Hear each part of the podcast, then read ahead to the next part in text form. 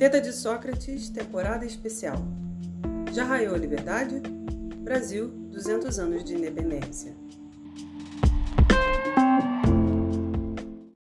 Episódio 12: Independência, escravidão e os impactos da política brasileira ontem e hoje.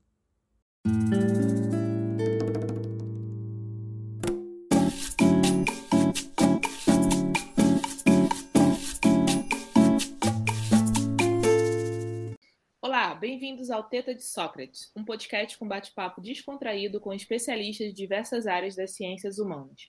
Vem e deixa a teta te alimentar. Eu sou Sara Correia e com Juliana Magalhães. Oi, oi, gente.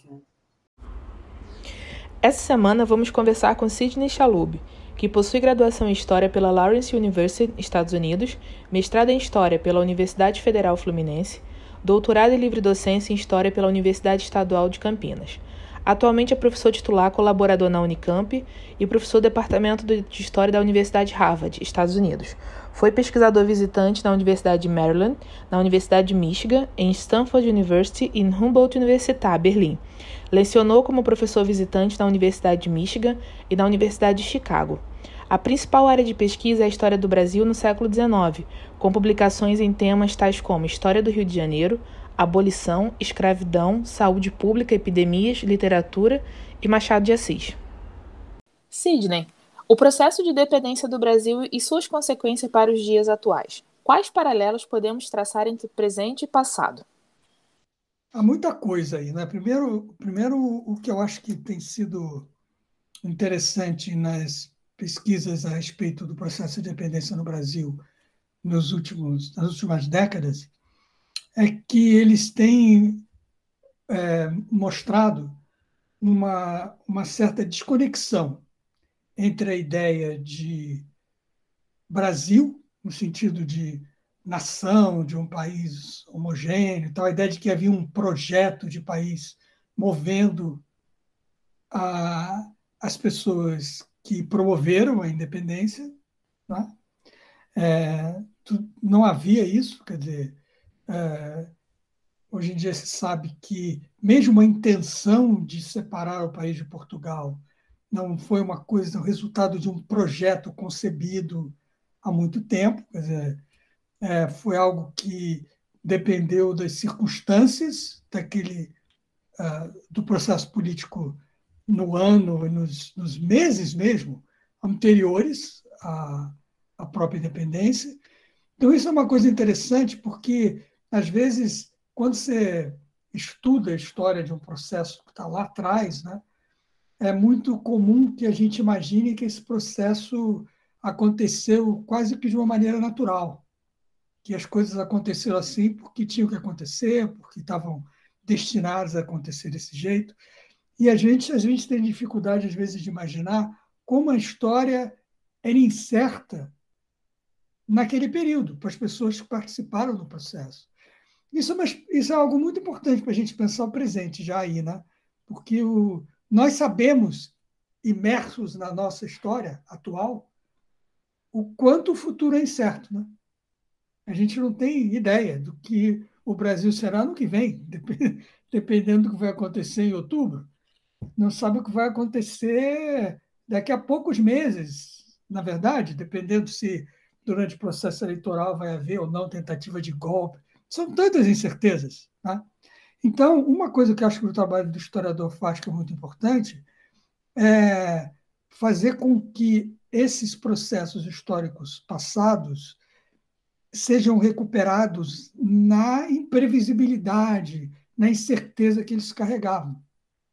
Ao invés de imaginar que o Brasil é essa ideia complicada, muitas vezes uma má ideia, que parece que existiu desde sempre, não.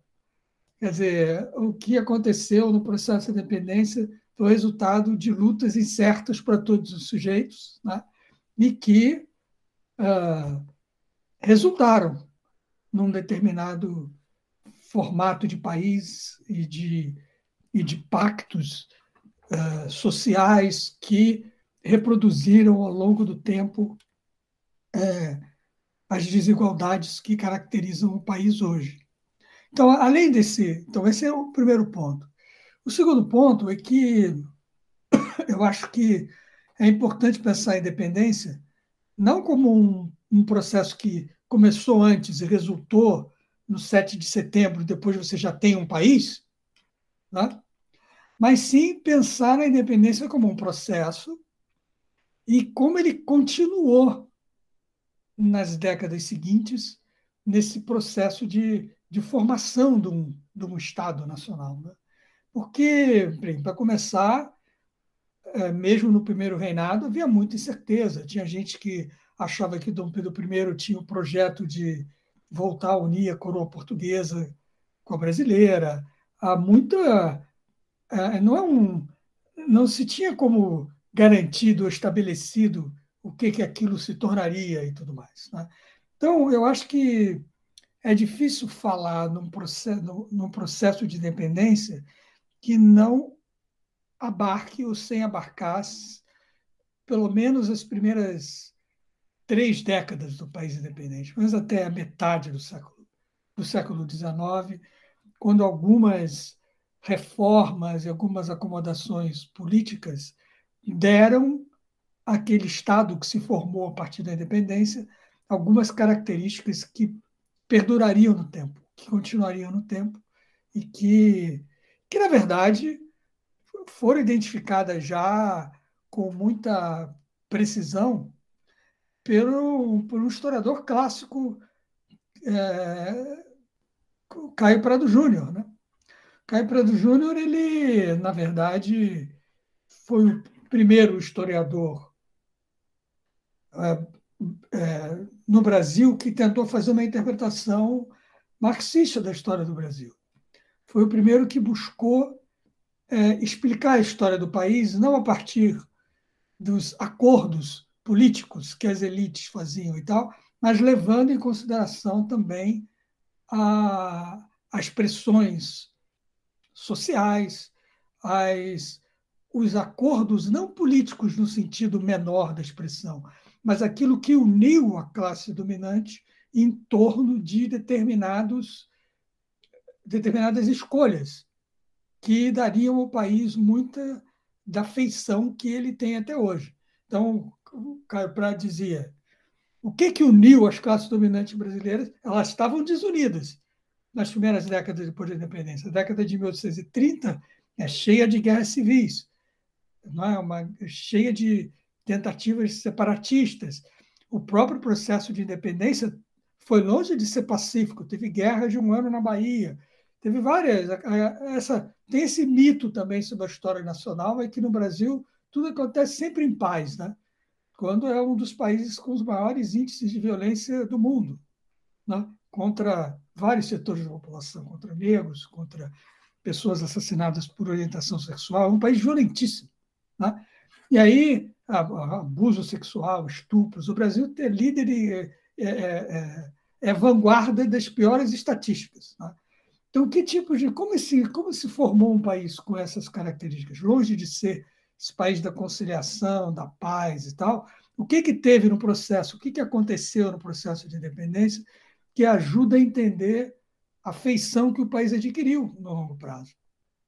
E o Caio Prado põe o dedo exatamente nas três coisas, as três coisas que uniram as classes dominantes brasileiras. Né? E ele diz: latifúndio, escravidão e monarquia. Então, é, essa, esse acordão né, que permitiu que, o, que houvesse uma coesão nas classes governantes do país, ele se deu em torno dessas três pragas. Então, você tem uma, é, um acordo em torno da grande propriedade. Tá? Então, você tem, por exemplo, entre a independência e 1850, você tem no país uma situação de falta realmente de uma regulação fundiária. Você aboliu o Estatuto das Seis Marias, não tinha uma lei de terras, que só veio em 1850 e veio cheio de problemas e dificuldades de aplicação que continuaram. ao longo de toda a segunda metade do século XIX. Mas é, esse é um período em que há uma enorme expansão daquilo que ficaria conhecido como o grande símbolo da prosperidade do Império Brasileiro, que foi a cafeicultura. A cafeicultura se expandiu pelo Vale do Paraíba Fluminense por meio da ocupação de terras públicas, né? por meio da invasão de terras públicas. Né? Que a gente sabe, né? Essa história de que quem invade terras é o, é o MST é balela. Né? Quem sempre invade terras no Brasil são os grileiros, são os grandes proprietários. Eles são os invasores de terra. Sempre foram. E o cafeicultura, a expansão da agricultura foi isso, né? Quer dizer, foi o apossamento de grandes quantidades de terras devolutas, portanto, terras públicas, eh, num período em que havia uma ausência de titulação fundiária possível, que depois foi, foi sendo regulado conforme é, a lei de terras foi sendo aplicada, e ela, em alguma medida, também sempre funcionou como garantidora das grandes propriedades. E esse acordo em torno do, do latifúndio foi uma pedra fundamental da formação do Estado Nacional no Brasil. O outro foi a escravidão.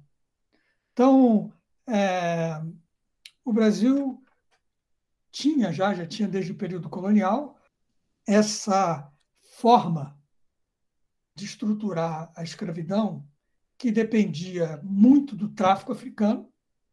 Né? O Brasil foi é, o país nas Américas que mais recebeu africanos escravizados, mais de 40%, segundo as estatísticas atuais, dos africanos da diáspora vieram para o Brasil, escravizados no Brasil.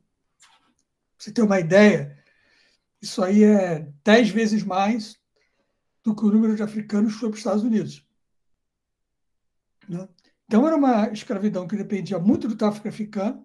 Então, a própria economia se lucrava tanto com a exploração do trabalho dos africanos na cana, no café, nas outras, nas outras ah, ah, produtos da agricultura, quanto se lucrava no tráfico de, de trazer africano. Né? Era o comércio, o próprio tráfico era em si uma atividade econômica é, fundamental para o país. Então havia um grande investimento no tráfico e, e que, que levava a uma escravidão altamente africanizada e dependente do tráfico. E uma outra característica da forma de dominação social na escravidão brasileira era uma presença também grande de alforrias. Né? Então, comparando com outras sociedades americanas, né? no sul dos Estados Unidos, por exemplo, a taxa de alforrias no Brasil sempre foi bastante superior. Não é que fosse alta, mas era bastante superior e havia um processo cumulativo, né? porque conforme algumas famílias e mulheres foram se libertando, elas dão origem a uma prole livre. Então você tem uma população de muita gente escravizada, mas também um número grande de pessoas é, afrodescendentes que se libertaram ou que já nasceram livres, porque já eram filhos de uma geração anterior de escravizados que haviam obtido a liberdade. A escravidão, então, é uma outra instituição central na, na história do país. Né? E a monarquia? A monarquia que, na verdade, você tem no Brasil essa forma de.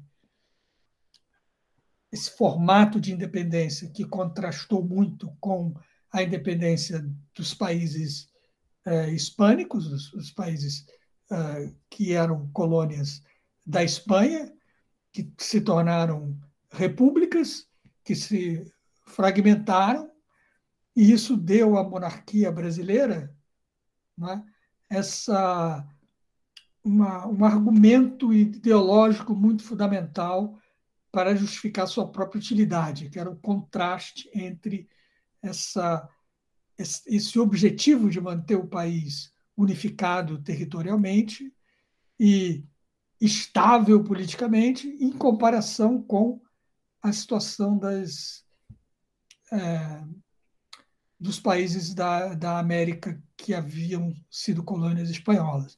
Então há uma também uma, uma um investimento na instituição monárquica como garantidora da coesão entre as classes dominantes, entre as elites. Agora, é, eu acho que o evento, o, o processo mais importante dessas primeiras décadas da independência brasileira, para nós entendermos o que o país se tornou, foi a questão da escravidão e da ilegalidade do tráfico africano a partir de 1831. Esse acho que é o, é o aspecto mais importante da história do Brasil no século XIX, para entender o que o país se tornou. Tá? Então, é, em, fun, em função de acordos feitos para o reconhecimento da independência do Brasil na Europa, era, era necessário obter o apoio da Inglaterra e, é, como naquele momento a Grã-Bretanha, depois de ter sido o país que mais lucrou com o tráfico africano ao longo de todo o século XVIII, depois de ter explorado aquele tráfico como nunca havia sido explorado antes, ter quase que inventado um tráfico no século XVIII, em comparação com, os, com a intensidade dele em séculos anteriores.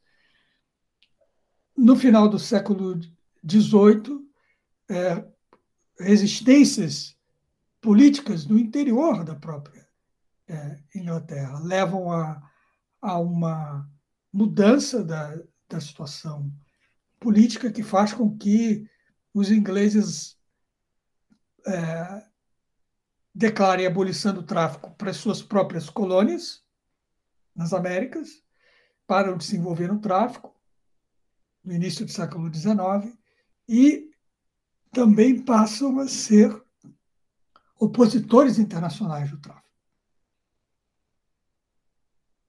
Esse e aí a partir daí, em todos os tratados internacionais, as guerras todas napoleônicas e a maneira de, de acertar os, os, os conflitos e pacificar as tensões nos tratados de paz, os ingleses foram incluindo sempre esses itens de comprometimento de diminuir o tráfico, de não traficar o norte do Equador, de, e até a exigência de acabar o tráfico dentro de um certo período. E, em troca do apoio inglês à independência, o Brasil concordou em abolir o tráfico africano dentro de um determinado número de anos, é, que, na verdade, expiraria em 1830. Mas havia, era necessária uma lei do Parlamento Brasileiro para abolir o tráfico, e essa lei só vem em novembro de 1831. Ora, essa lei, ela em tese, deveria ter terminado com o tráfico africano. Essa lei ficou conhecida na história do Brasil né, como a lei para inglês ver, porque, na verdade, a ideia é de que nunca ninguém cumpriu essa lei, nunca ninguém teve a intenção de cumprir e tal. A história é mais complicada do que isso. Né? Se você pega os anos de 1920 todos, de 1930, você tem dezenas de milhares de africanos entrando no Brasil o tempo todo para trabalharem na agricultura, nas cidades e tudo mais. Nas cidades também, acho que o Verdão brasileiro é muito urbano. Tem, sempre teve um número muito grande de, de escravizados trabalhando também em serviços urbanos, não só na agricultura. Mas esse é, em, em 31 essa essa lei ela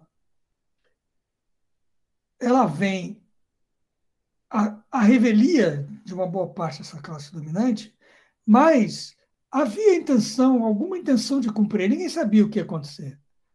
Mas o tráfico cai muito logo após a aprovação da lei, o que indica uma expectativa de que ela fosse cumprida. Não é que se imaginou sempre que você ia fazer uma lei só de faz de conta. Não foi assim. Né? O que acontece é que, em primeiro lugar, houve uma preparação para a vinda da lei. Você vê uma intensificação do tráfico nos anos imediatamente anteriores à Lei de 31. Ou seja, houve uma preocupação de inundar o mercado de trabalho com africanos escravizados, para que não houvesse, para que se preparasse, pelo menos, desse uns anos, né, com abundância de mão de obra, para que se, se buscasse outras soluções para trabalhadores na agricultura. Então, então, você vê um aumento enorme nos últimos anos. Quando vem a lei, ela, o número de, de africanos importados cai muito nos primeiros anos. Né? Então, até meados dos anos 30, 36, é, você vê que começa a subir no, né, no meio da década de 30 e chega no final dos anos 30, você já está de novo com o tráfico muito intenso. Né? O que, que aconteceu nos anos 30 que criou essa, essa mudança, né? que faz com que o país volte a se envolver no tráfico com a mesma intensidade ou mais intensidade ainda do que antes da proibição nos anos 20, né? e que faz com que o, o país é, finja né? que não está vendo uma operação enorme de contrabando de trabalhadores escravizados ilegalmente vindo da África. Bem, o que muda fundamentalmente é a demanda por trabalhadores por causa da expansão do café. Quando chega em meados dos anos 30, a cafeicultura começa a, a explodir, né? a demanda por desculpa, a demanda por mão de obra barata aumenta e, e aí o tráfico começa de novo a, a se intensificar. E aí, nesse país que era, tinha acabado de se tornar independente, que estava ainda num processo de construção das suas instituições, tudo era, tudo era muito novo. Você teve Código Criminal, é de 1830, processo criminal, acho que 32, tem uma porção de leis dos anos 30, e depois uma nova mudança no início dos anos 40, as, leis dos anos 30 expandem, descentralizam as instituições e criam uma série de espaços de participação é, política nas províncias. Depois isso, é, com o ato adicional de 34, depois no início dos anos 40, isso, isso assume uma outra característica, com a legitimização do ato adicional. Mas estou dizendo o seguinte: ninguém precisa saber nada disso, precisa saber o seguinte: as instituições estavam se construindo, tudo estava se fazendo ainda. Tá? Nesse momento, portanto, fundamental da formação da organização do Estado independente, você começa a ter uma operação enorme né? é, de contrabando de trabalhadores que começa a influenciar de alto a baixo a estrutura social e as instituições do país. Se você começa a. Se você observa, por exemplo, correspondência trocada entre a polícia da corte ou os chefes de polícia das províncias do país com o ministro da Justiça, você vê que frequentemente eles tratavam de assuntos relacionados à chegada de africanos por contrabando. E o problema era o seguinte: é, uma demanda enorme para que aqueles africanos viessem, um investimento enorme no tráfico africano. Como você faz para que as autoridades lidem com uma operação enorme de contrabando, que está por toda parte? Pessoas de toda condição social participam dela, desde os investidores, os traficantes, os grandes proprietários estão comprando escravos, os intermediários que têm lojas de compra e venda de escravos nas cidades e que nas cidades portuárias que depois levam esses africanos, interiorizam esses africanos, aqueles que investem na no comércio de levar pessoas, esses africanizados para o interior. Né? O país não está só na costa, você tem que levar para o interior. As pessoas que trabalham na criação da infraestrutura para receber as pessoas africanizadas. Quando o tráfico se torna ilegal, essa infraestrutura se complica. Você não pode mais entrar com um navio negreiro pelo Cais do Valongo. Você tem que, eles têm que desembarcar em locais distantes. Então você tem que criar estruturas para receber esses, esses africanos até que eles possam ser levados ao seu destino. Então isso, na verdade, envolve a sociedade inteira, a quantidade de autoridades públicas com diferentes responsabilidades que não podem cumprir o seu dever. Né? Você tem que fingir que não vê aquilo que está debaixo do seu nariz. Eu acho que isso, essa grande operação de contrabando, no centro do processo de formação do Estado Nacional, deixa um legado que não foi superado até hoje. Né? A formação do Estado Nacional no Brasil ele é indissociável da corrupção, da corrupção sistêmica. A corrupção sistêmica, corrupção rotineira, está no centro da formação do Estado Nacional brasileiro. Né? Isso é uma coisa que precisa reconhecer claramente. Né? O que é tão difícil superar, às vezes, por melhor que sejam as intenções de alguns governantes? Não é? Por que é tão difícil superar, às vezes, algumas dessas práticas? Não é porque todos são mal intencionados ou todos são bandidos e tal. Não é? é que o sistema nos torna todo mundo bandido, envolve todo mundo nesse, nesse tipo de, de operação clandestina, paralela e tal, que faz as coisas funcionarem, que é o que, que a gente vê que é o que move, muitas vezes, a única maneira de, de, de alguns aspectos da vida, da vida política funcionarem. Então, isso, isso deixa um legado incrível. Se você lê, por exemplo, vou dar um exemplo assim de cotidiano. Você está. É, um, um sei lá, um policial da corte é, vê que, um, que tem dois africanos que estão bêbados ou, ou, que estão ou cometem um furto, ou ele pensa que eles são escravos que estão fugidos, e aí prende esses africanos e leva para a polícia para investigar o que está acontecendo, para perguntar quem, quem é os senhores, e, e para ver se eles, os senhores aparecem, se alguém se responsabiliza por eles, para investigar o que está acontecendo e tal. Aí você vai, esses africanos, eles, digamos que você está em, sei lá, 1840, e esses africanos mal falam português, eles têm ainda todos os sinais das, das etnias africanas, de onde eles vieram, eles têm lembrança de terem chegado há pouco tempo e, e relatam essas experiências e tal. É, a obrigação das autoridades públicas seria, evidentemente, que fosse estabelecida ou reconhecida a ilegalidade da escravização daquelas pessoas e elas se tornassem pessoas é, libertas ou livres. Né? E deveria se investigar o processo de escravização ilegal delas, descobrir quem foram os responsáveis. Tudo isso que estava previsto, inclusive na lei de 1831.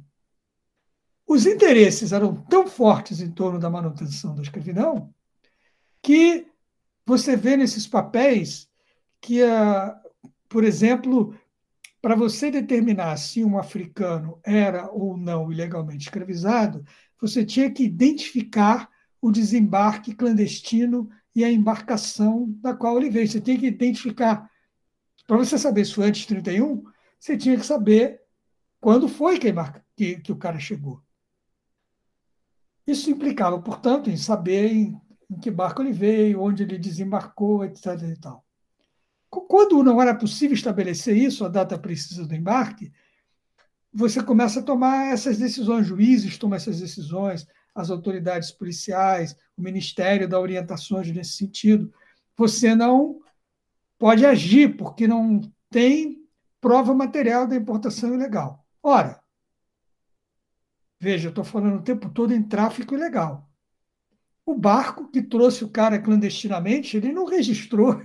Olha aqui, ó, eu sou contrabandista, era, era exigir uma coisa que era, por definição, impossível de ser satisfeita. Né? E uma outra, um outro procedimento que é extremamente generalizado, que passa a garantir a escravização legal, que ela seja, que, que passe a dar aparência de legalidade à propriedade escrava ilegalmente adquirida, é a noção de que todo negro é escravizado até prova em contrário. Então, por exemplo, uma outra coisa, você vai ver os papéis da polícia da corte. É, prendeu uma pessoa negra por suspeição de que ela era escrava. Como é que você resolve a situação? A, a única maneira dessa pessoa provar que é livre, se ela se diz livre ou liberta, é que ela apresentasse a sua carta de alforria, né? ou algum outro documento, testemunhos, que provassem a condição dela. É, caso não aparecesse nenhuma prova, o suposto é que aquela pessoa era escrava. O ônus da prova estava na vítima. Tá? Se você está suspeitando que alguém é escravo, a sua obrigação devia você buscar a prova de que a pessoa é escravizada. E não essa pessoa provar que não é. né? Então, é, a suspeição, isso cria um mecanismo, outra vez, uma grande herança de longo prazo para a sociedade brasileira. Né? essa suspeição generalizada. Você, se você é negro, você é escravo até prova em contrário. Os paralelos com a situação de suspeição generalizada nos, nas cidades brasileiras até hoje, não é preciso nem tratar. Né? Se você é negro, você é suspeito de alguma coisa até prova em contrário. Né? É assim que o sistema funciona. Né? Às vezes os policiais são negros, é que eu dizer. Sim, mas o problema é que quando ele está fardado, ele não é negro, branco, cor de abóbora, ele é, ele é o, o representante desse aparato disciplinador e repressivo do Estado, e é disso que ele está investido, não importa qual a origem da pessoa e tal. Né? É, esses, essas, por exemplo, outra coisa, vou te dar um outro exemplo. Eu estou dando exemplos de como essa grande operação ilegal do tráfico africano corrompeu na origem as instituições do Estado Nacional de uma maneira que deixou sequelas de longo prazo que, acredito eu, até hoje ajudam a entender até hoje a situação é, que vivemos. Né? Por exemplo, vou dar outro exemplo.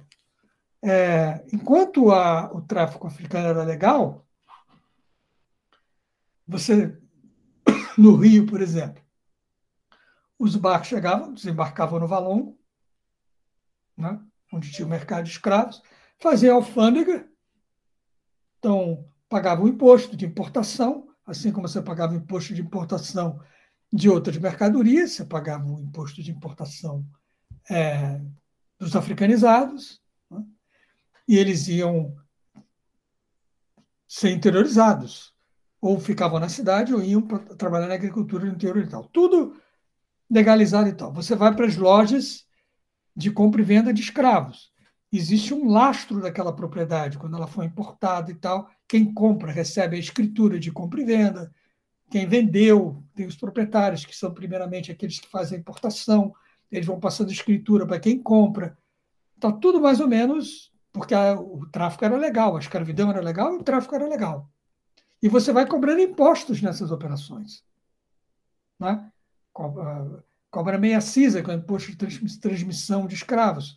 Cobra o imposto de importação. Você tem uma estrutura tributária. Nessa época, o Estado não vivia de imposto de renda, não tinha imposto de renda. O imposto que existia eram esses tributos eh, relacionados à importação, compra e venda de coisas e tal. Agora, quando veio 31 e o tráfico se tornou ilegal, os navios já não entram mais pela alfândega e pagam imposto. Né? Os, esses africanos que estão legalmente escravizados, é, muitos senhores hesitam em matriculá-los. Né? Porque isso é tudo clandestino. Então, há um tempo, uma hesitação de como é que você vai, se você vai matricular, se você vai matricular, porque você é, tinha essas disposições que você matricula a sua propriedade e você paga um imposto anual sobre a propriedade. É como você paga imposto de automóvel hoje em dia, imposto de predial, imposto de casa, é, é, né? Agora, aí tem uma lei, por exemplo, acho que é de 1842, no caso, uma lei que diz o seguinte: para incentivar, veja, para incentivar que os proprietários matriculassem os seus escravos e pagassem o imposto anual da propriedade escrava, tem um artigo na lei que diz assim: os é, proprietários dos escravos não são, não se pode requerir aos propriedades dos escravos prova da propriedade adquirida. Então, por exemplo, você não, você não pode ter, não precisa ter uma escritura, basta você dizer, esse cara é meu escravo. É, quer dizer, na verdade, o que vale é a palavra do proprietário, a coisa da, da autoridade senhorial e tal. Então, você exime o suposto proprietário do lastro documental que poderia comprovar a origem legal da propriedade e a voz daquele proprietário, a declaração, é isso numa sociedade também que é um investimento muito grande na vontade senhorial, nesse domínio senhorial e tal. É, essa é uma solução coerente com essa ideologia, né? Patriarcal, masculina, paternalista, tudo mais. Você pega, bem, a palavra do senhor basta para provar que o cara é propriedade dele.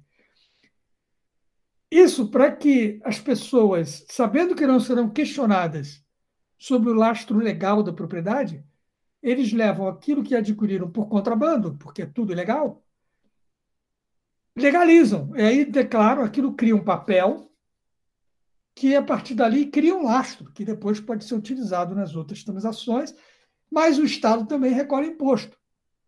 Imposto anual escravo. Eu estou querendo dizer o seguinte: quando você vai observar essa a questão do tráfico, inter, é, o tráfico ilegal de africanos, que está no coração da formação das elites no Sudeste brasileiro. Né? Isso é uma coisa que acontece no Rio de Janeiro, São, São Paulo, Minas também, que Minas participa muito da expansão da cafeicultura, também indiretamente, porque ela fornece alimentos. Enquanto a monocultura cafeteira está crescendo café, os mineiros estão plantando alimentos é, e, e, fazendo uma opção de outras coisas sem as quais não tem cafeicultura. Né? Então, você vai. É, esse, essa parte, digamos assim, essa região do país, que, é, na expressão que ficou conhecida da, da Maria Odila Dias, né? que é a, a, a, a interiorização da metrópole, que passa a atuar como metrópole em relação ao resto do país, a riqueza e a consolidação do poder dessa região se deu fundamentalmente através da caficultura, que se expandiu sustentada na invasão de terras públicas e no contrabando de africanos trazidos ilegalmente da África. Né? E as instituições do país independente foram orientadas por esse, por definição já, desse crime contra a humanidade, que foi o tráfico africano, e no Brasil, um crime contra a humanidade nesse período cometido a revelia das leis do país. Você pode cometer. Era o tráfico africano foi um crime contra a humanidade que era legal durante muito tempo em vários países. No Brasil, você tem a importação de cerca de 750 mil africanos nesse período de 31 até 50, que eram legalmente escravizados. Vê 750 mil, só para te dar uma ideia da, do, do tamanho desse número. A primeira vez que há um censo nacional no país, em 1872, a, o número de. O país tinha 10 milhões. Aquilo já é um período em que a escravidão estava diminuindo de tamanho, né, a população escrava.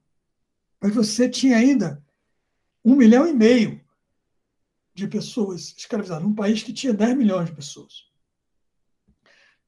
Tinha mais de 3 milhões, 4 milhões de negros livres ou libertos. Você tinha uma maioria negra até. Mas um milhão e meio eram africanos. Eram, eram escravizados.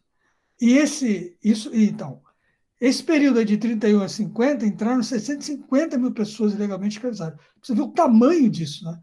Em relação a. E, como dizia depois, já na década de 60, o Luiz Gama, em várias ações de liberdade, ele dizia que ou essa pessoa, quando era africano, é um africano ilegalmente escravizado, que entrou depois de 31, às vezes ele pegava um cara que, pela idade que tinha, né, ele, ele só podia ter chegado ao país depois de 31. Né? Se você, sei lá, se em 65, se você tem 20 anos e você é africano, você entrou no país em 45, mas o tráfico está proibido desde 31, só, só pode ser ilegal. Né? Ele fazia esse tipo de, de conta, né? De, e, é, ou, ou seja, os africanos, a maioria que ainda estão no país, eles chegaram depois de 31, mesmo porque os africanos viviam pouco. Então, os que estavam, os jovens africanos, é, eles que os africanos que ainda estavam vivos na década de 60 eram relativamente jovens, a maioria tinha chegado depois de 31.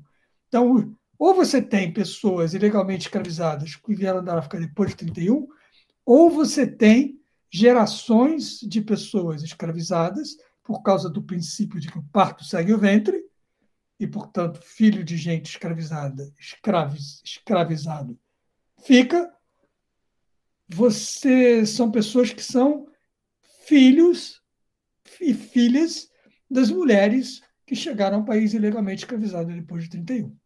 Então, ou são africanos escravizados, ou são os descendentes destes. E ele dizia, né, se você for cumprir a lei, a escravidão acabou, não tem mais escravidão, não precisa ter escravidão, não precisa nem ter lei. Você cumpre a, a, você cumpre a lei de 31, você cumpre a lei que já existe, e você não vai ter. A escravidão praticamente acabou, porque não, não, não tem. quer dizer, estão batendo sempre na mesma tecla.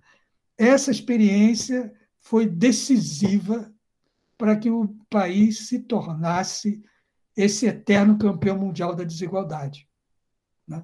Que foi não só uma elite que cresceu apegada né, à desigualdade, ao latifúndio, aos privilégios todos associados à escravidão, à exploração do próximo, desprezo pela vida humana, tem a ver com o tráfico africano, mas ela é também organicamente criminosa. Ela cresceu cometendo um delito contínuo que durou décadas, né? e das quais é, que marcou toda a formação do Estado Nacional é, e as instituições, as instituições do Estado. Né? Você vê coisas vergonhosas, juristas, esses, esses é, os grandes estadistas do Império, que foram ministros da Justiça e tal, fazendo pareceres. É, por exemplo, Nabucco de Araújo, que foi um, uma grande, um grande estadista do Império e tal. Você vê lá, uma vez, um juiz do interior acho que era da província de São Paulo. De vez em quando tinha um juiz maluco, né? que pegava e via e resolvia, e resolvia fazer justiça. É um juiz maluco, resolvia fazer justiça. Então ele pegava, notava que um determinado fazendeiro é, investia em africanos ilegalmente escravizados o tempo todo, né? que tinha a quantidade de africanos escravizados, estava investindo, tava, e resolve agir contra o cara. Né? Ele, ah, não, esse, a propriedade escrava desse, desse, desse, dessa fazenda é, acabou de chegar no desembarque clandestino, tudo fica, e resolve agir contra o cara e tal. E aí tem um parecer do Nabucco. Isso às vezes, às vezes até inclusive muito depois, da década de 60, da década de 70, mas que, eles, que ele, era possível identificar que a origem daquela propriedade escrava, daquela comunidade escrava, estava no contrabando e tal. Aí tentava agir, trazia, enviava alguma coisa para o ministério dizendo que tinha identificado tal crime em tal lugar, etc. E, tal. e, o, e o Nabucco aconselha, não me lembro mais de detalhes disso, eu teria que olhar, mas ele aconselha, ele diz para o presidente da província: olha, vai lá, conversa com esse juiz, porque se a gente for agir dessa maneira, de é, investigar e eventualmente punir proprietários envolvidos nesse processo de escravização legal de africanos trazidos após 31, isso vai trazer o caos social, isso vai desorganizar a sociedade, etc. Né? Um argumento totalmente casuísta, né, voltado aquele objetivo de evitar essa situação. Nossa, eu não consigo entender. Assim, de onde você tira essa mania brasileira do casuísmo, né? Você pega, de onde vem isso? Sei lá, será que não tem alguma coisa a ver com, com esse processo? Quando, sei lá, quando o Tribunal Superior do país manipula o agendamento de casos segundo os ventos da política. né? É, só para dar um exemplo é, recente, dos mais indecentes, você sabe que a, a presidenta Dilma Rousseff ela foi empichada porque ela é simplesmente talvez a política mais honesta que o país já teve. Né? Ela foi empichada por excesso de honestidade. Isso, retrospectivamente, é isso que vai ficar da experiência de Dilma Rousseff. Ela foi empichada porque ela era honesta demais. E é, é, é claro que os machos alfa da República dizem que a Dilma caiu porque ela não sabia fazer política. Claro, né? Aí você conversa com a Dilma, ela vai te dizer, mas como é que eu vou fazer política com o Eduardo Cunha? Como é que eu vou fazer política? Só tinha bandido querendo fazer política, não queria, não podia fazer política com aquelas pessoas. O que eles queriam era que eu vendesse a minha alma. Né? Então, é... mas, por exemplo, quando começou a coisa do impeachment, em dezembro de 2015, o, o STF tinha, na, nos meses seguintes, tinha todo o material que precisava para ir atrás do Eduardo Cunha e fazer com que ele. Bem, o Eduardo Cunha fez o trabalho sujo todo, em, teve aquela votação vergonhosa em abril, e só em seguida o STF adiu e encarcerou Eduardo Cunha. né? Fico perguntando assim, de onde veio tanto casuísmo? Como é que, como é que pode? Né? De onde é que os caras tiraram essa capacidade de agir de maneira contrária aos interesses do país e aos interesses básicos de um processo jurídico que devia ser justo e direto. Né? Quer dizer, o cara devia ter sido. Mas não. Sentaram. E toda essa demora para julgar os casos, vários dos outros casos, né? até chegar, por exemplo, a, conclusão óbvia de que o Lula foi vítima de lawfare. É, tudo que você está dizendo parece que o passado está se repetindo, mas de maneira muito é, nefasta, porque hoje em dia a gente consegue ver esse palco na nossa frente, né? sendo interpretado há 200 anos atrás, esse palco estava para meio, para um, um, cinco, seis pessoas, ou para grupos específicos. Uhum. Né? A gente vê na nossa cara esse processo. Quando você falava sobre é, essa estrutura de poder que entrelaçou é, esses desmandos da, da escravidão e da corrupção é, e, e, e, emparedou, para mim, parece isso, engessou essa, dentro da estrutura essa ação do deixa disso. É, uhum. essa, essa ação se tornou. Orgânica. É, orgânico, é, pois é. é orgânica uma, uma relação orgânica. E, e, de fato, a gente continua repetindo, né? É uma mão lava a outra, os acordos sempre estão aí para que a gente não há 200 anos atrás é para que a gente não fosse Haiti, é, virasse um novo Haiti, Haiti né? Sempre tem esse argumento. Ou para que a gente não sofresse um processo de desagregação como as colônias hispânicas, né? E hoje a gente não tem esses argumentos, porque obviamente não vai colar. Mas sem dúvida a gente não vai ter, ah, porque a gente vai irritar é, o pessoal da Faria Lima, os militares. Vai, os militares. Hoje a gente tem o, os outros os outros, né? A gente tem outra estrutura, mas que não tenho dúvida, conversa. É a galera do dinheiro, né? é a galera. Se antes era a galera do tráfico, hoje é a galera da Faria que era, o que era o, a, a, moçada do dinheiro naquela época. É, a galera do dinheiro e o pessoal do agro, né? tanto hoje quanto ontem. É, o pessoal do agro está aí há 200 anos aí e, e, assim, Sidney, só consigo ficar embasbacada como a gente não consegue ver isso que está na nossa cara. Sair dessa, né? É, Mas é, deixa Sim. eu dizer uma coisa também. Eu acho o seguinte, bem, aí tem várias, várias coisas. Só para. Primeiro, é... nem tudo, olhando retrospectivamente, era podre nesse processo de dependência. Vou te dar um exemplo agora que é a longo prazo, a gente vê que era muito positivo, mas que não perdurou.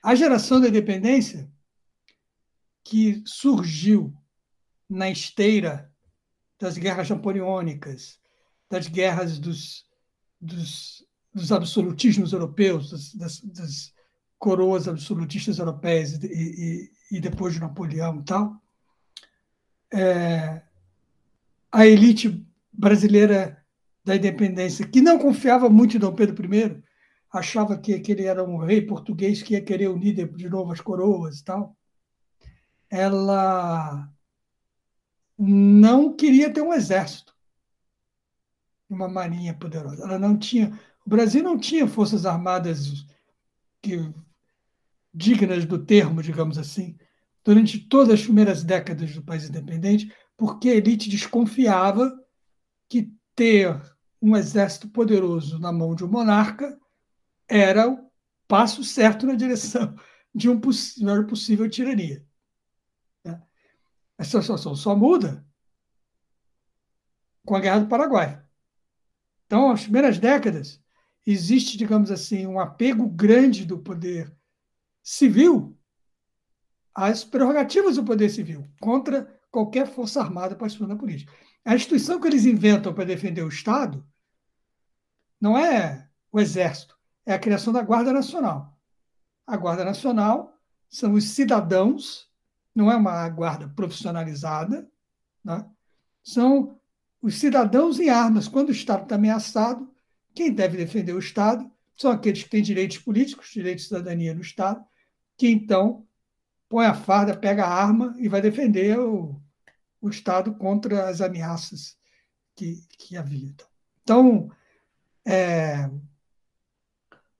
o enfoque é muito mais na defesa da cidadania do que na ideia de que você tem que ter uh, alguma corporação armada poderosa que uhum. tenha alguma função interna uhum. política. Uhum. Não existe isso. Não tem nada sobre isso na Constituição de 24. Na Constituição de 24 você tem poder moderador, que hoje em dia uhum. se faz uma analogia imprópria o papel das possível papel das Forças Armadas. Na Constituição de 24, o poder moderador é um, um, uma parte inteira da Constituição, dizendo que ele é exercido pelo, pelo imperador e como ele era exercido. É um capítulo inteiro da Constituição. Hoje em dia, você pega uma frase lá na Constituição de 88, que fala na possibilidade das Forças Armadas defenderem a ordem pública e tal, sem nenhuma especificação de como, de, de que e você usa aquilo como se as Forças Armadas tivessem o poder moderador, como se estabelecia na Constituição 24 do Imperador, que é uma analogia totalmente falsa. Se bem que,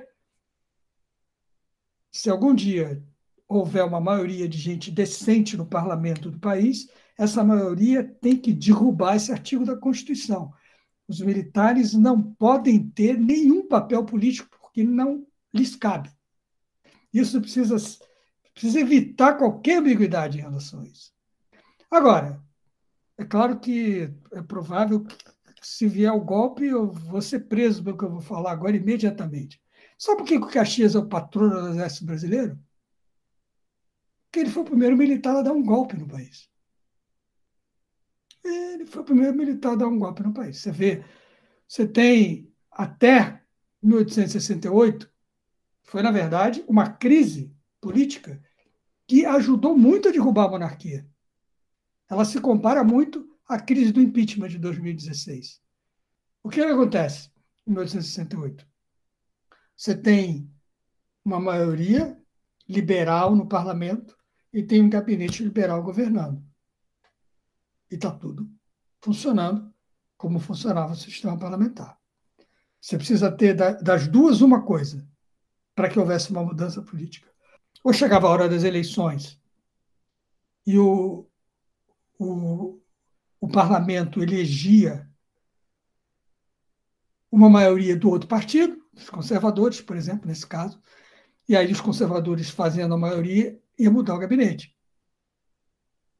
Ou há um desentendimento entre os liberais e os entre, entre os, o gabinete e o, a maioria parlamentar, queria um impasse, e aí o, o imperador decide se ele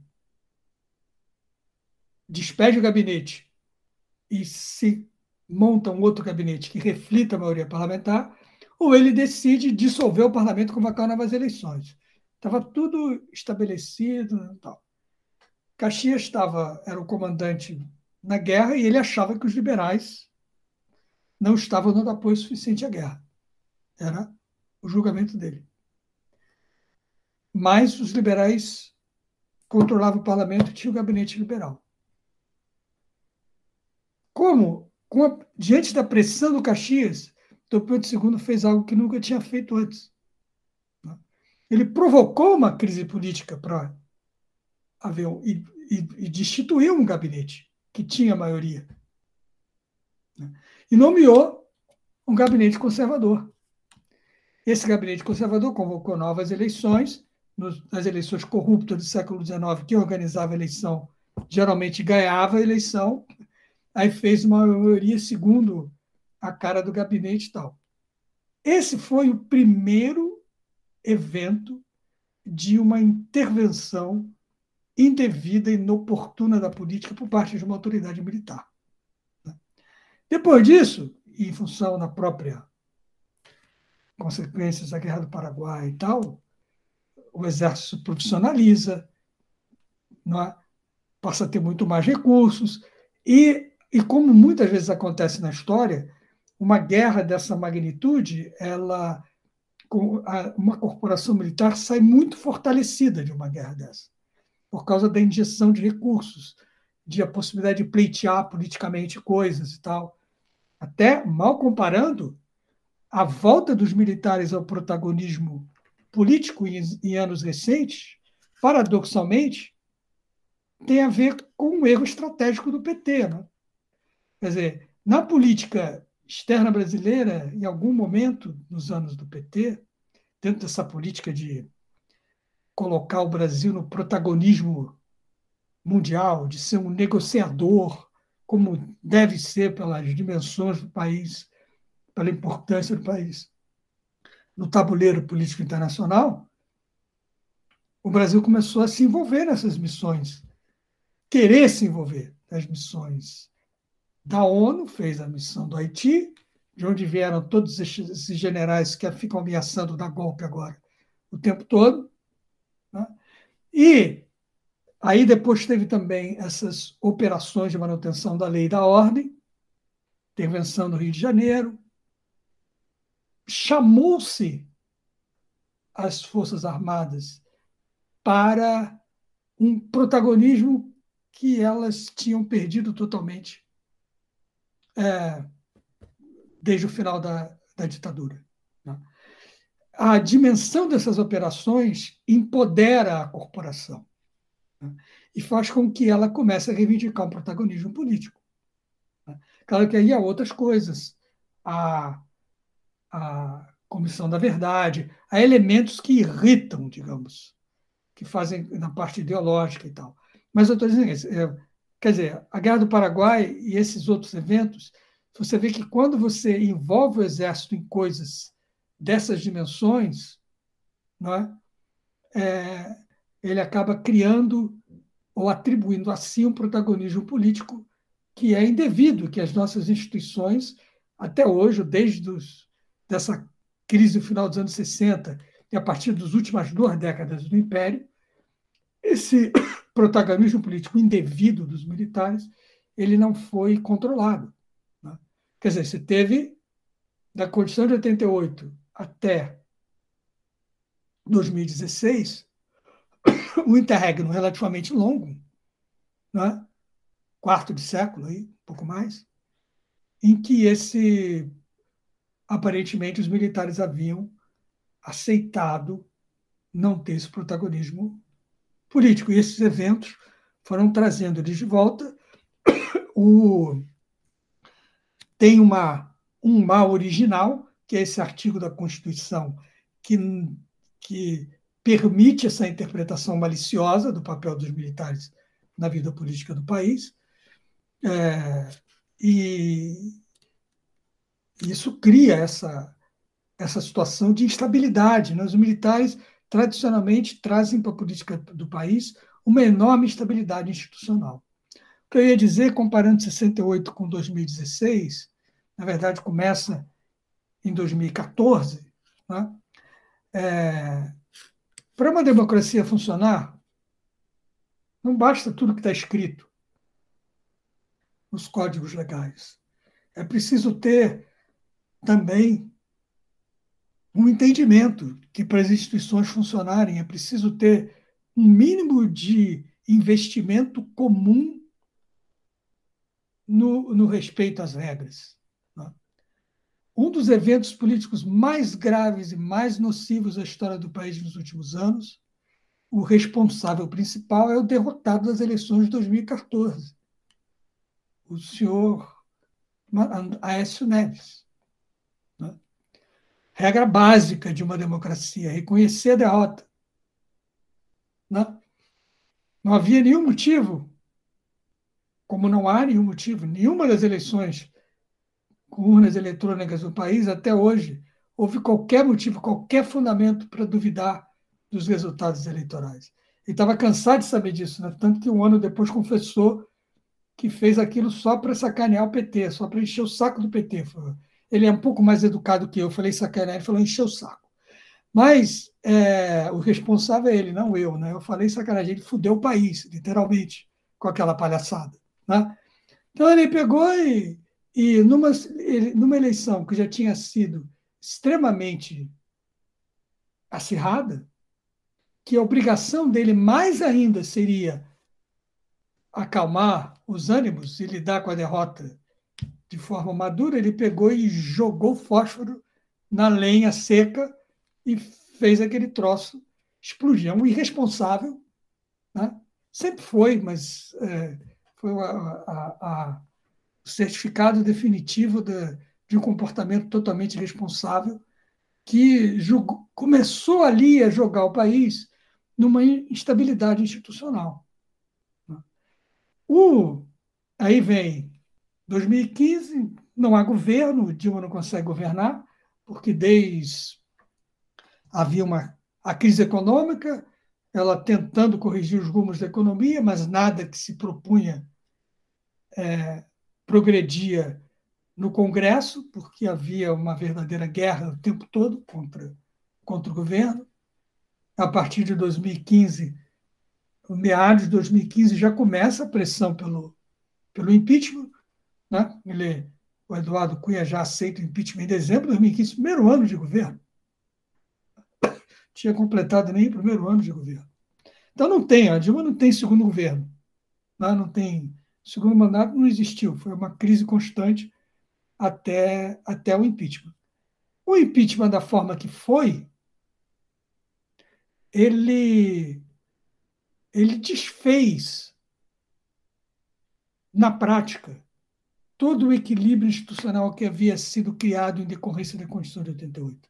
A partir dali, ninguém mais sabia, na verdade, qual era o seu papel, e a coisa começa a ser governada pelo casuísmo. Então, é, o, é, bem, o executivo fica totalmente desprovido de capacidade de ação, os ajustes que eram necessários à economia não passam no Congresso, você começa a criar pegadinhas, a leitura dos materiais, a acusação e a defesa no processo de impeachment. Né?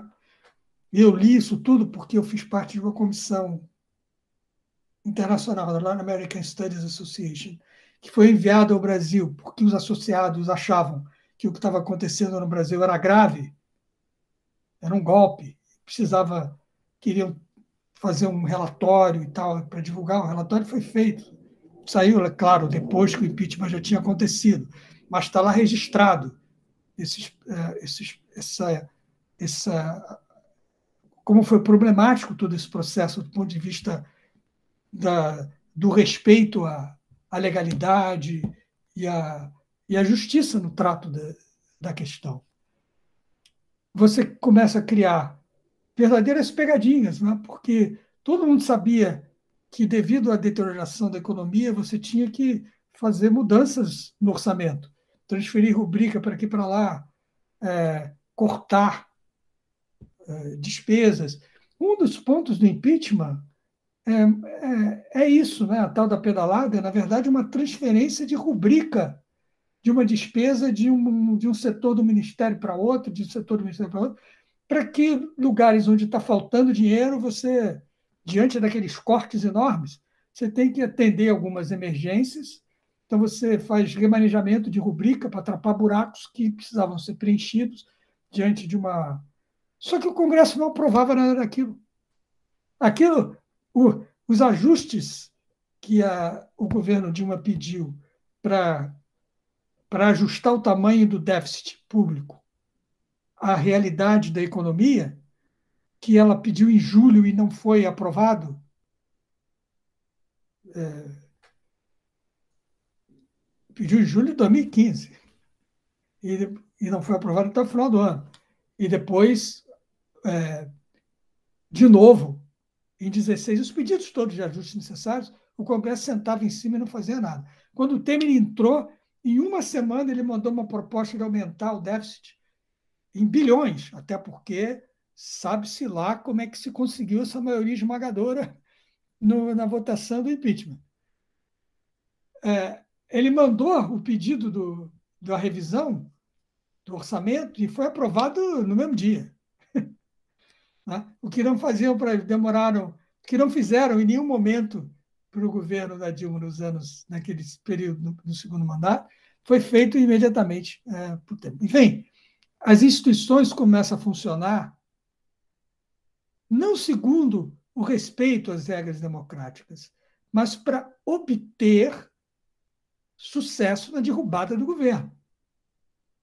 E aí, todo mundo, todos os, os níveis institucionais, é, todo mundo tem culpa no cartório, não adianta tentar se eximir. O STF tem culpa no cartório, porque deixou de agir várias vezes, várias oportunidades que teve para parar o processo. É? A forma como o impeachment foi aceito pelo Eduardo Cunha já foi um escândalo. Ele confessa que era vingança, porque o PT estava negando os votos na comissão de ética para livrá-lo da situação que ele tinha se metido. Então, ele aceita um pedido de impeachment abertamente um ato de vingança. O governo pede a impugnação da abertura do impeachment e o STF não faz nada. Né?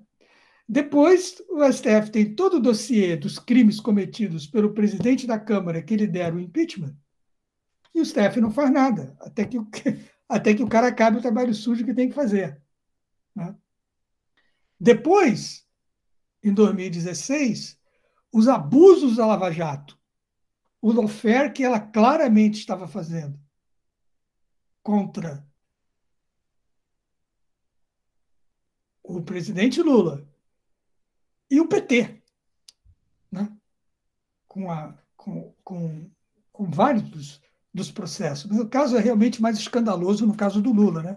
Se você quiser ler uma peça de é, digamos assim, é, se eu fosse dar um curso de introdução à história e fosse ensinar aos meus alunos como você pode fazer para chegar a uma conclusão que não tem nada a ver com as provas que estão disponíveis para você, você lê a sentença do Moro no processo do apartamento do Guarujá.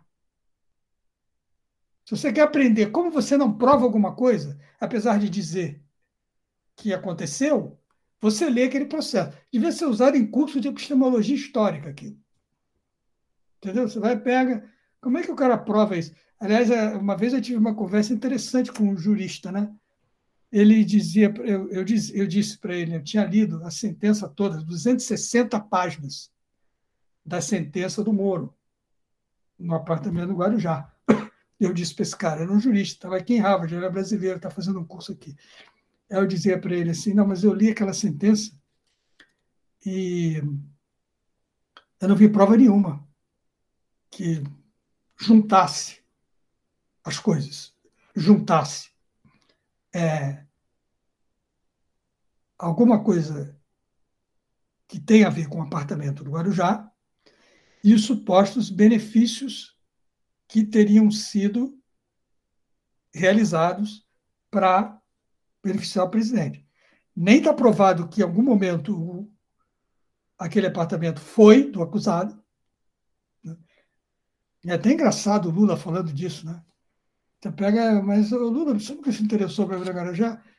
Meu filho, o que, que eu vou fazer com o um apartamento no Guarujá? Eu vou à praia no Guarujá? Eu vou, além de eu não conseguir ir à praia, eu vou estragar a praia para todo mundo que está em volta. O que, que eu vou fazer com o apartamento no Guarujá, meu filho? Aí, outra coisa também, ele, ele, o, Lula, o Lula foi lá uma vez, a família viu o apartamento. Ele foi lá uma vez. Aí ele. E o, e, e o cara, o dono da companhia, da imobiliária, foi lá também, era Léo Pinheiro, né? Sei lá, não me esqueço o nome, cara. Ele foi lá, ele foi lá junto, dono da, da imobiliária. E aí o, o, uma daqueles interrogatórios tal, não sei se foi o Moro ou algum outro, perguntou, porque eles achavam muito suspeito, né? Por que, que você vai vender um apartamento, dono da imobiliária vai junto? Não é uma coisa comum. Aí o cara pergunta, mas por que, que o dono da imobiliária foi ver o apartamento com o senhor? Ele respondeu, porque eu sou o Lula.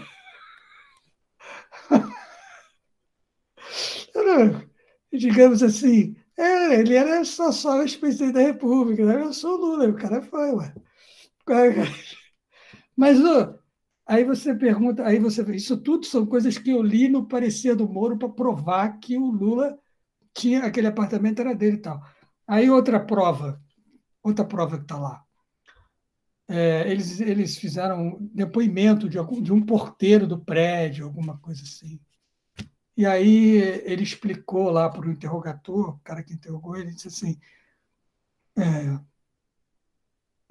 Ah, todo mundo dizia que, o, que um apartamento aqui ia ser do Lula e tal. É, mas como o senhor sabe isso? Quem dizia isso?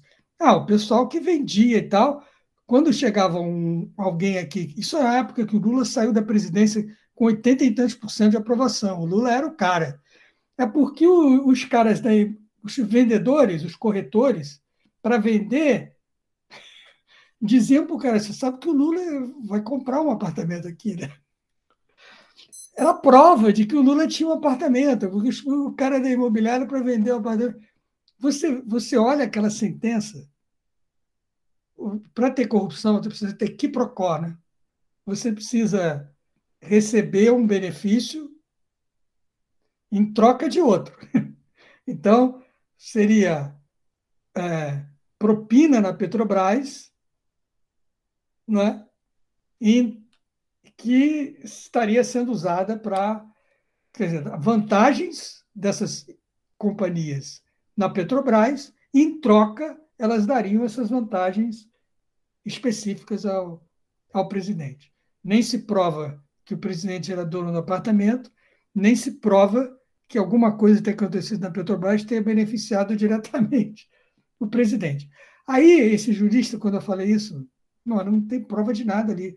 Ele diz, aí eu fui apertando a, conversa, ele chegou para mim e disse assim, não, mas é, o juiz, o trabalho dele é muito parecido com o do historiador. É, eu já fiquei atento. Vamos agora vai me dizer o que o historiador faz. O trabalho do juiz é muito parecido com o historiador. Mas, é, mas por quê? Não, porque a gente trabalha com indícios. A gente trabalha com indícios. Então, você, às vezes, você não tem a prova concreta, mas os indícios levam você a uma determinada conclusão. A conversa acabou aí, mas eu fiquei pensando depois nessa resposta porque eu trabalhei muitos anos e trabalho até hoje, lendo processos criminais, processos cíveis.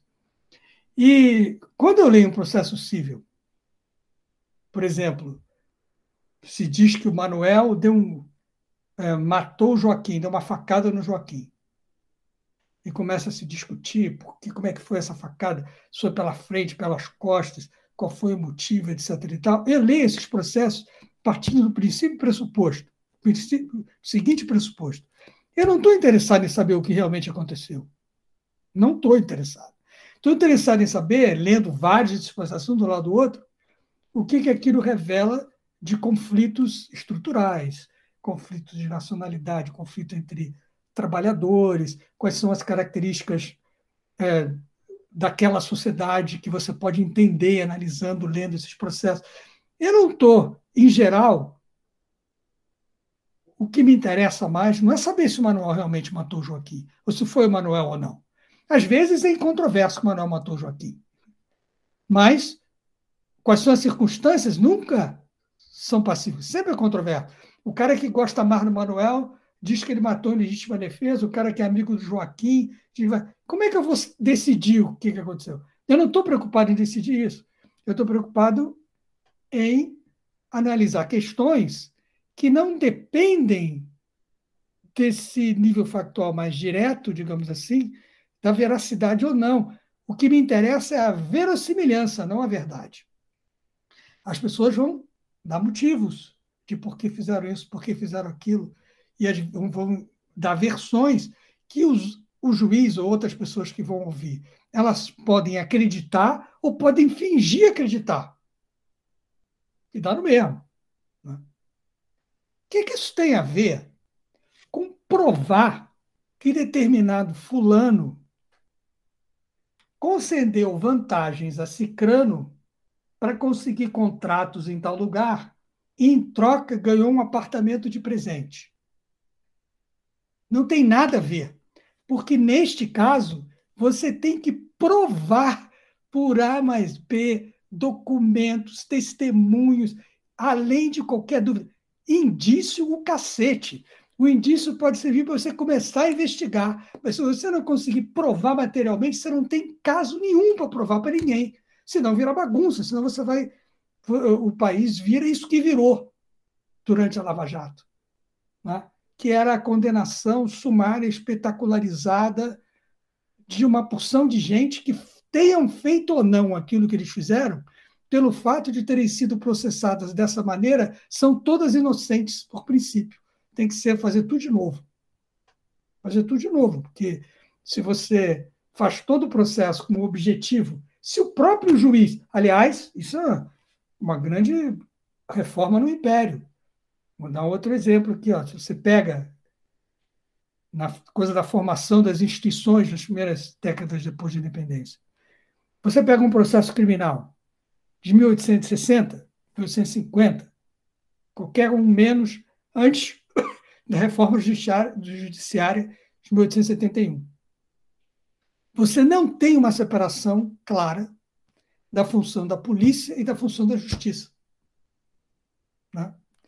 Você pega, a polícia faz o seu inquérito, tal.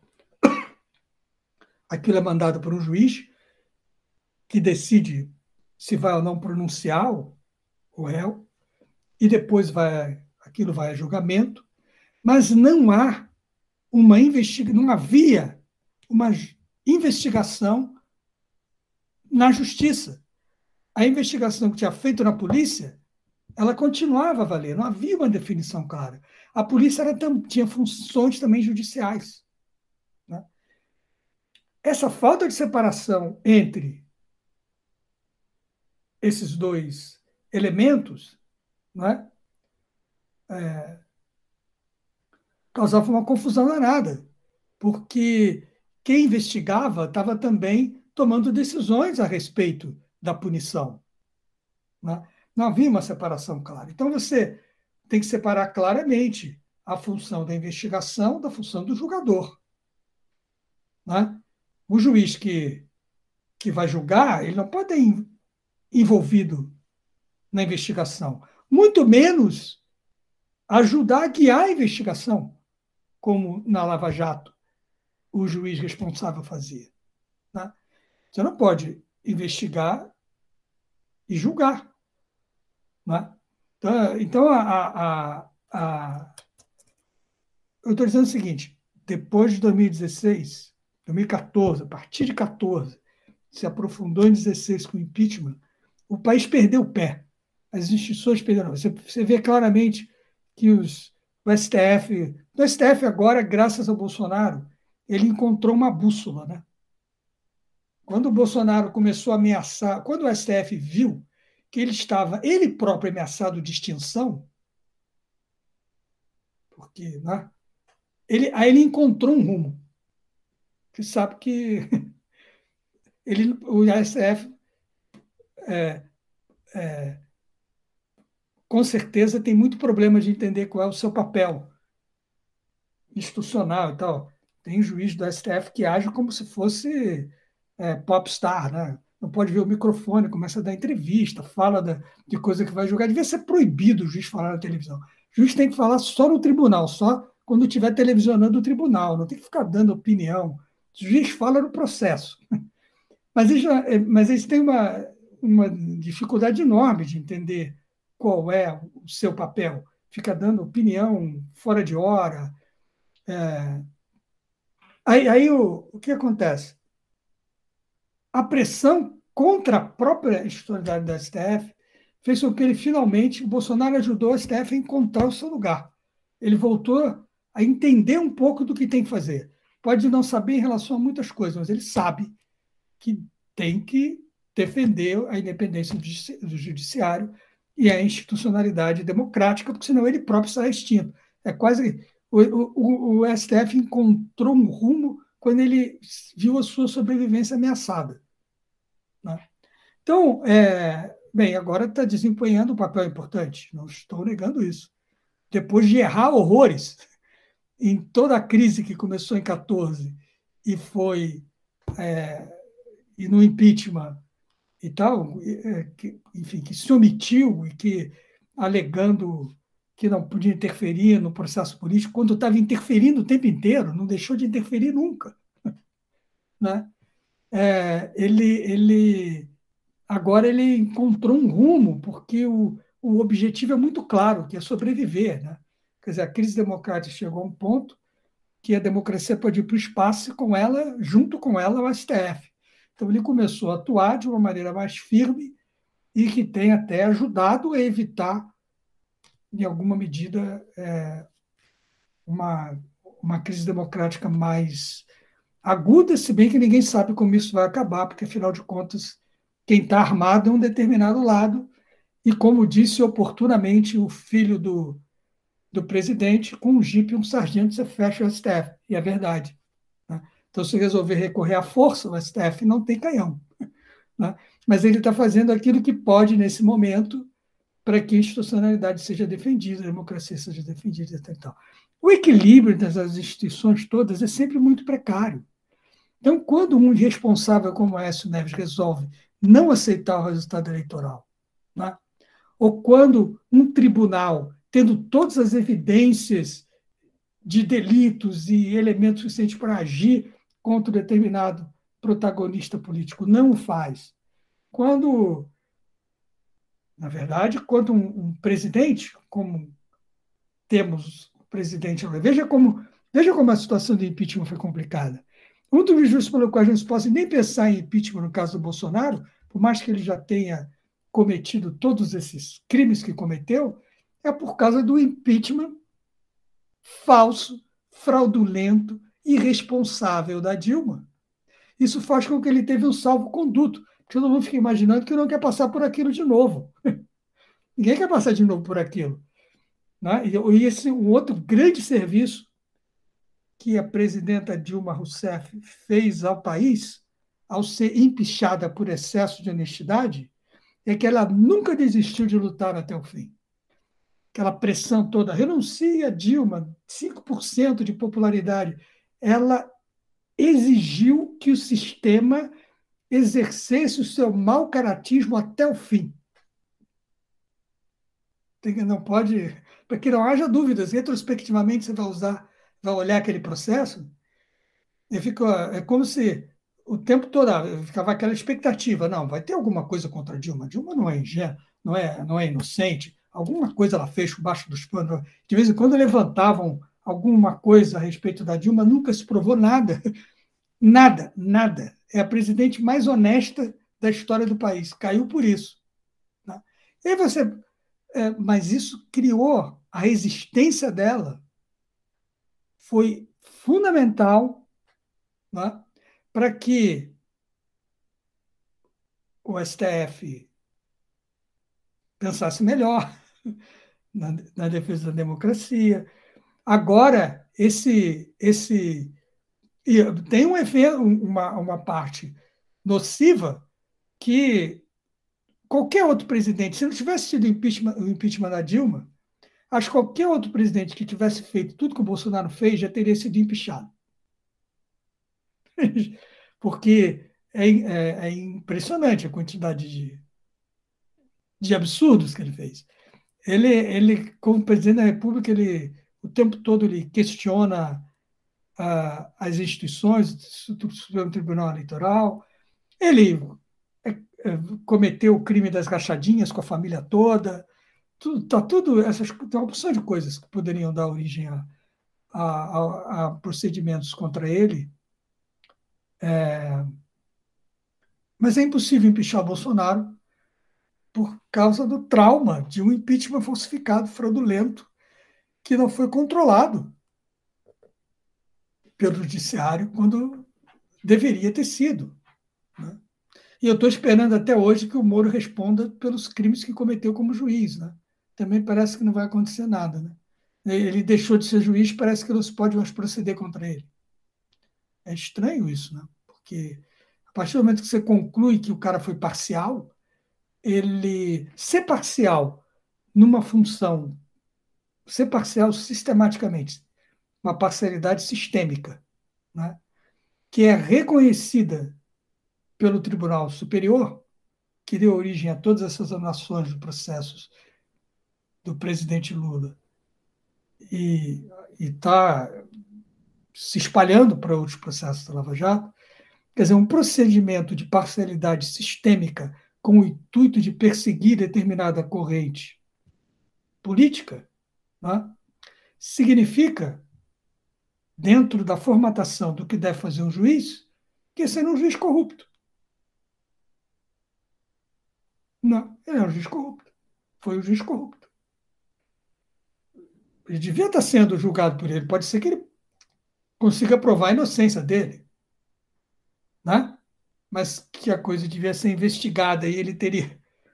É, diante do que existe agora, de que a parcialidade foi reconhecida pelos tribunais, eu me pergunto que sistema político e, e, e institucional é esse que não permite que a conclusão de que houve parcialidade não dê origem imediatamente a uma investigação da culpabilidade do sujeito que está sendo acusado de parcialidade.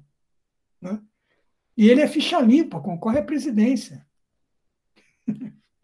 Quer dizer, alguma coisa não está funcionando, alguma coisa está muito esquisita. Eu acho que, o, que o, as instituições perderam o pé. Eu acho que 2000, eu acho, eu estou dizendo o seguinte: entre 1988 e 2016, a crise começou em 14, né? 13, aquelas passeatas que foram, é, enfim, sequestradas pelos fascistas, mas que depois tem a crise de 14 e tal, mas o impeachment é o momento mais crucial dessa derrocada. Né? E nesse período de 1988 e 2016, foi o único período da história do Brasil em que houve algum tipo de estabilidade democrática, porque não havia tutela militar, as eleições totalmente corretas, não havia eleição fraudulenta, o sistema eleitoral funcionava com total justiça, no sentido técnico da votação. Claro que continua a haver desigualdades econômicas de todo tipo nas candidaturas e tal, mas havia uma formalidade, ah, né? Porque até agora não se provou nada contra esse sistema nesse sentido. Tecnicamente ele funciona, ele garante que os votos serão contados conforme eles foram atribuídos. Isso é muito importante. Você pega a grande democracia americana, isso aqui é uma bagunça. Né? O sistema de votação aqui é uma zona.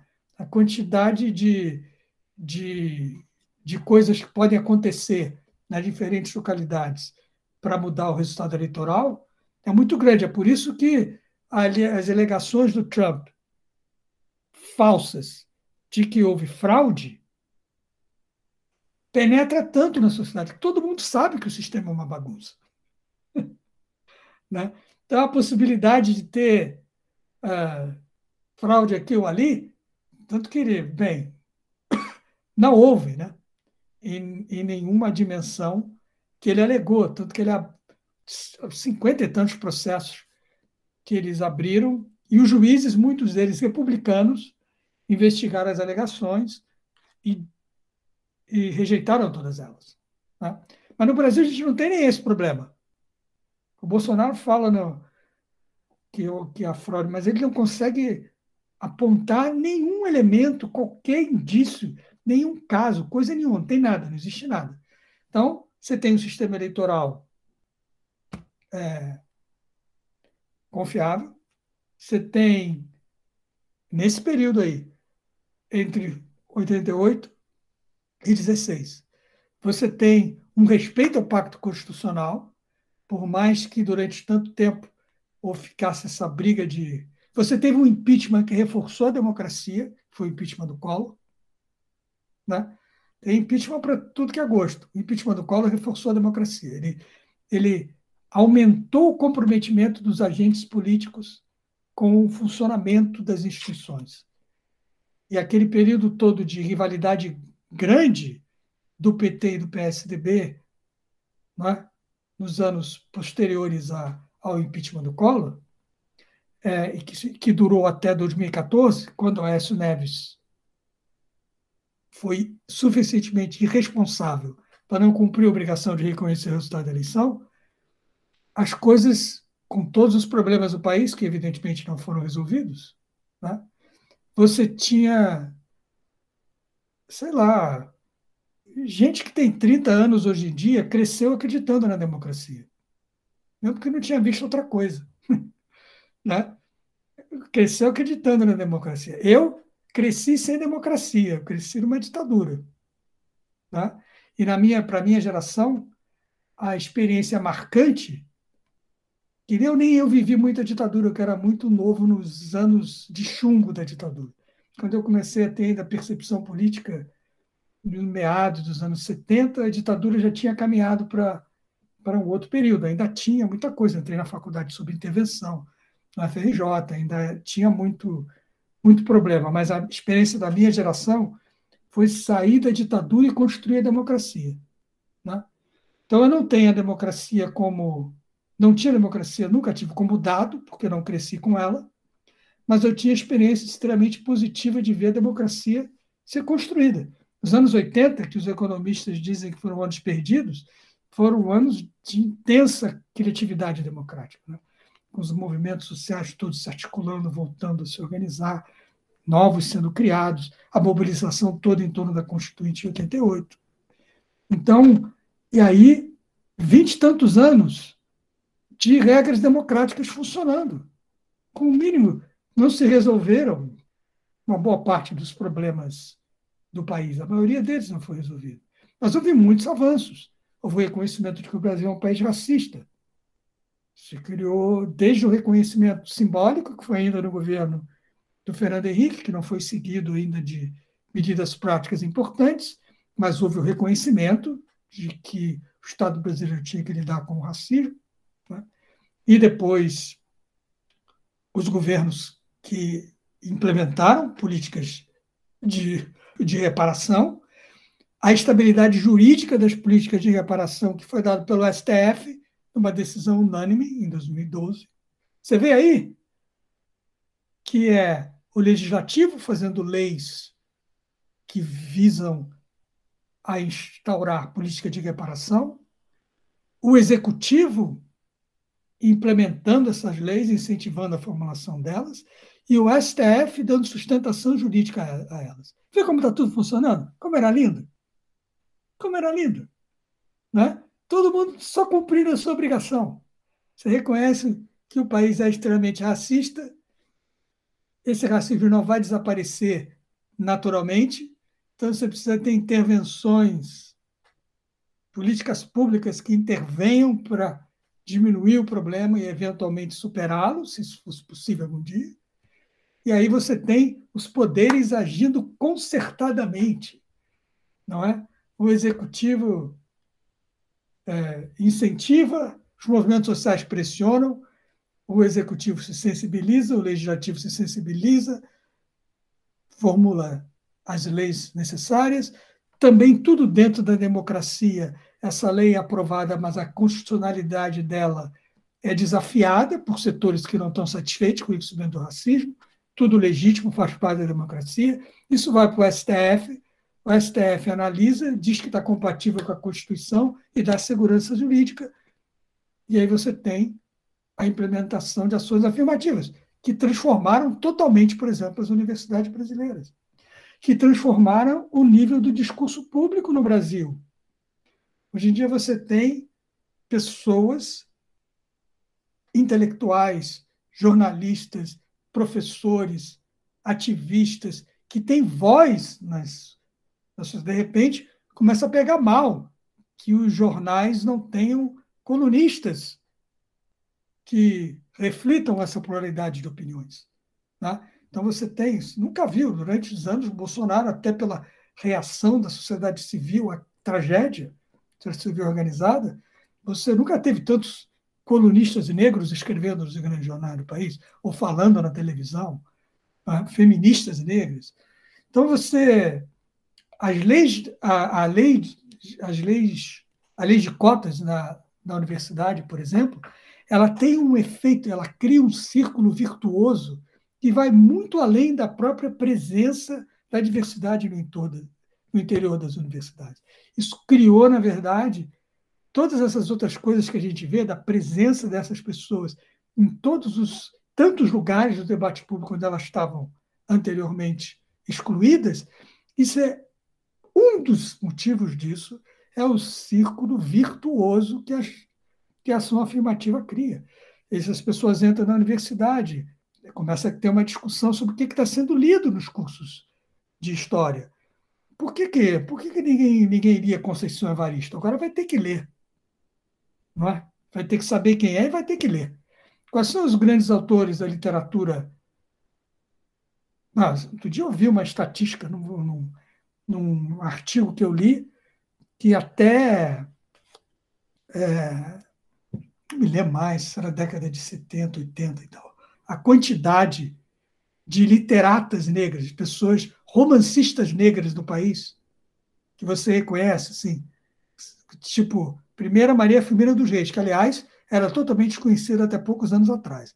Ela foi recuperada, né? foi, agora está sendo lida. Mas entre ela e Carolina, você, tinha assim, era uma, uma dúzia, entendeu? Era uma dúzia que você conseguia identificar obras e tal. Né?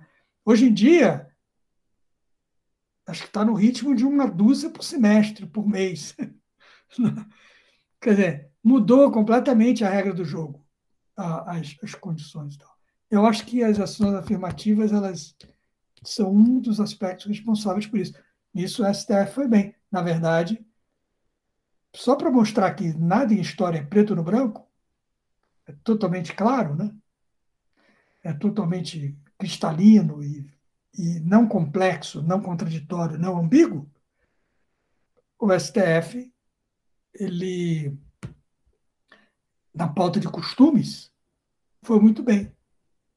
Ele reconheceu o casamento, reconheceu famílias não ortodoxas, no sentido homem-mulher e tal.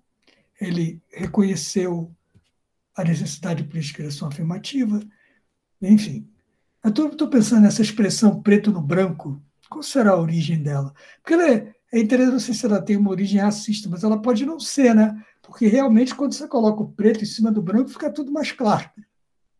Qual será a origem? Será que tem alguma origem racista essa expressão? A gente sempre acaba pensando um pouco que sim, né? Mas será? Mas, não, não sei, não sei. Olha, Sidney, eu acho que você é a pessoa mais, mais indicada. Não, não sei, vou colocar aqui, vou fazer um Google aqui, preto não, no branco, de onde vem isso?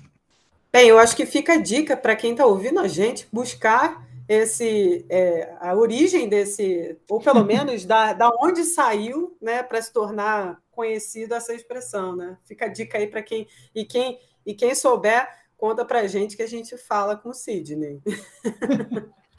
então, então, Sidney, obrigada, a gente agradece demais pelo papo, foi uma aula maravilhosa. E para a gente terminar, Sidney, você tem alguma dica? Assim, pode ser qualquer coisa, tá? Ah, e se você não tiver, tudo bem também. Fica tranquilo. Tá bom. Leia Machado de Assis, por favor. É, é um autor maravilhoso, ele tem que ser reivindicado, inclusive, e já está sendo cada vez mais, pelo movimento negro brasileiro. Mas não é só isso. Quando a gente vai pensar assim, quando a gente pensa assim em Brasil, independência, o que, que é esse negócio que a gente inventou, uhum. o que, né, que, que tem tantos, tantos séculos e tal, você, de vez em quando você tem que parar para pensar assim, bem, alguma coisa de boa aconteceu. E aí, para mim, a primeira que me ocorre é Machado de Assis, mas a literatura brasileira, tantos grandes autores, a música brasileira, tanta coisa boa, né? E eu acho que Machado é um símbolo de um milagre brasileiro, né? Porque um cara que neto de, de escravizados, crescendo numa família que vivia em independência, de uma grande família senhorial, sem muito muita educação formal, quer dizer, tinha, ele tinha tudo para dar errado, né? E ter se tornado um dos maiores literatos, é, não só brasileiros, né? Quer dizer, o reconhecimento mundial dele cada vez é maior também. E ele só não é mais reconhecido no mundo porque ele escreve numa língua que ninguém lê fora do. Infelizmente. Fora de meia dúzia de países. Pois é. Então é Bem, isso. Então é isso. Machado de Assis é dica. Qualquer coisa. Que cair na mão, você lê. Maravilhoso, tá ótimo. obrigada, obrigada. Valeu, obrigado Foi ótimo. E só, bom, a minha dica é bibliografia do Sidney Chalub, inclusive o Machado de Assis, historiador, Maravilhoso. Mas sobre então. esse assunto que eu falei bastante aqui, sobre essa coisa da lei de 31, o livro é A Força da Escravidão. Olha aí. Então já fica três dicas aí. Ilegalidade, ilegalidade e costume no Brasil oitocentista. Bem, eu vou indicar o Caio Prado, que foi a grande citação aqui do Sidney, né? Leiam Caio Prado Júnior, que a gente vai entender um pouco da formação do Brasil. Valeu, Caio Prado é super importante. É isso aí. É isso. Obrigada, gente. Obrigada, professor, mais uma vez. Obrigada, Ju. Até mais, gente. E até Obrigadíssimo pelo papo. Tchau. Obrigada. Tchau. Tchau.